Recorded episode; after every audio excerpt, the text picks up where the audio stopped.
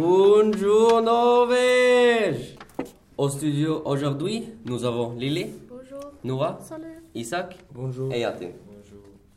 Ce podcast fait partie du concours de la francophonie, tout le monde au microphone. Nous avons en lycée avons choisi le sujet paix, démocratie et les droits de l'homme. Depuis une heure, Denis Mukwege a reçu le prix Nobel de paix. Vous savez pourquoi? Non. non. Euh, C'est parce qu'il il aide les femmes au Congo contre le groupe de terroristes ISIS, ou aussi nommé Daesh. Il risque sa vie pour les, les aider par beaucoup de méthodes différentes. Il est très courageux. En plus, il est de Congo.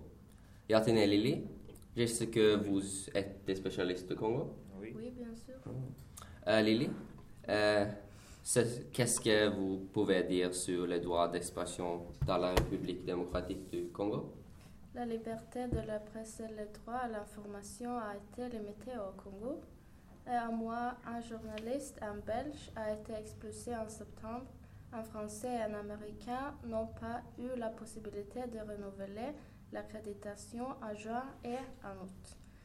Et dans un mois 15 de cas, les journalistes congolais et étrangers ont été terrifiés, harcelés et arrêtés sans réseau évident dans leur travail. Ah, d'accord. Euh, Yatin, combien de droits les hommes sont violés? Ah oui. Euh, le nombre de violations commises par les agents de l'État en août euh, 2018 a presque doublé par rapport à juillet. Euh, C'est 66%. Vraiment? 66. Ah, wow.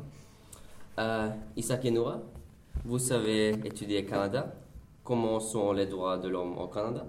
Est-ce que les minoritaires ont les mêmes droits? Ah oui, les droits de l'homme au Canada sont très bons.